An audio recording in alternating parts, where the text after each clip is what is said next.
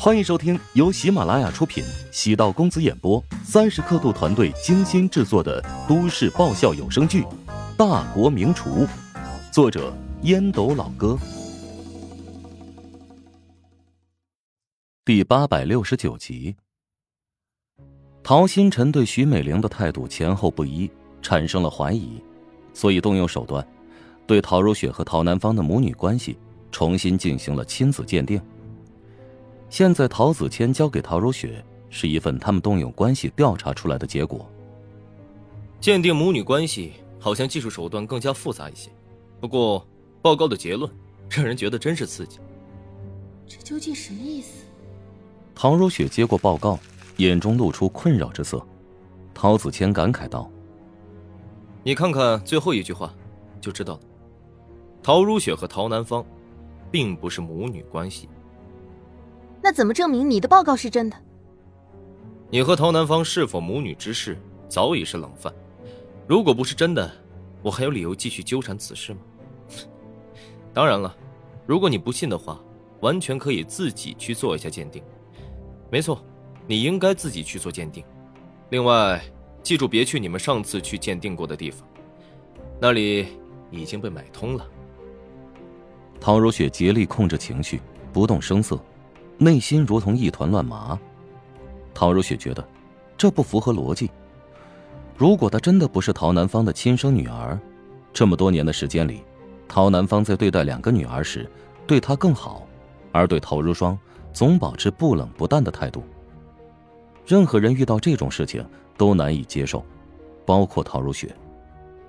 陶子谦歹毒一笑：“ 好了，东西交给你。”我也没什么其他的事情要说了，等一会儿开车慢一点，别注意力不集中，出什么问题，我可负不了责任。陶子谦一口喝完咖啡，离开咖啡厅，坐在自己的车内，给陶新辰拨通电话，说：“事情已经办妥了，陶如雪受到很大的打击，接下来怎么办？”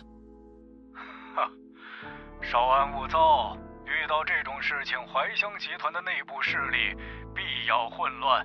我们只要坐等事情慢慢的发酵，然后坐收渔翁之利就好了。陶子谦明白陶新晨的意思，他做出这个被动的选择，也是逼于无奈。如今怀香集团陶家的势力基本已经被清理干净，让陶氏宗亲重新掌控怀香集团几乎不可能。陶新晨抛出这个底牌，更多是心有不甘，是对陶南方将自己提出而采取的报复手段。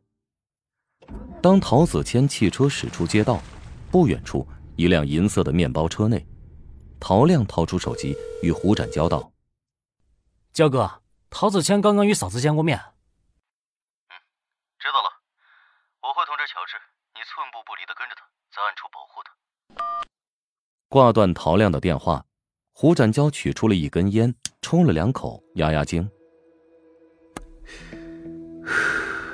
没想到竟然爆出这么大的瓜，乔治想必要头疼一遭了。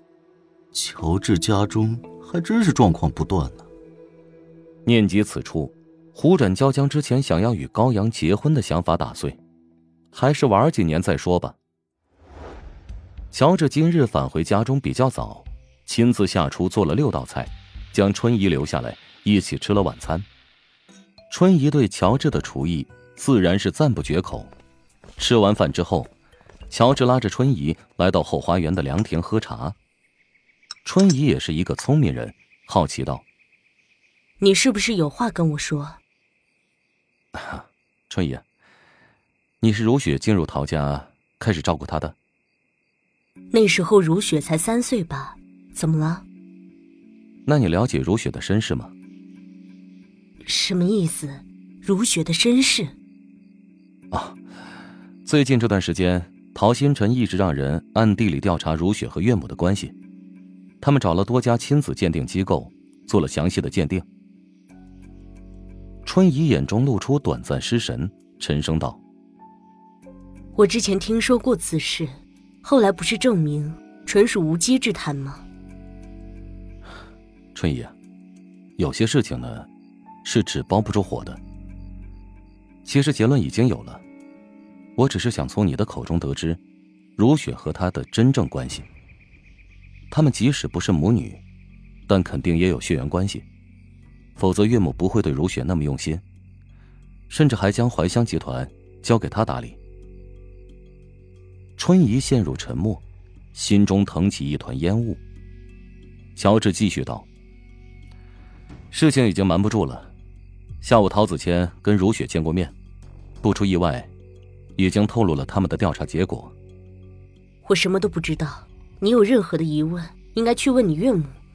对不起，我家里还有点事儿，告辞了。”目送春怡神色紧张的离去，乔治心中更是打起鼓点。不出意外，自己担心的事情，终究还是发生了。乔治暗叹了口气，给陶亮拨通电话。亮子，你在哪儿？我等一下发定位给你。好，我马上到。没有第一时间出现在陶如雪的身边，是因为觉得她需要时间冷静。当足够冷静，感觉到孤独时，再出现在她身边，那样才更合适。乔治根据定位来到靠近碧玉湖的公园。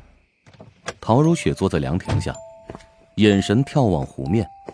初夏的季节，公园内散步的人很多，成双入对，三三两两，因此不会觉得清冷孤单。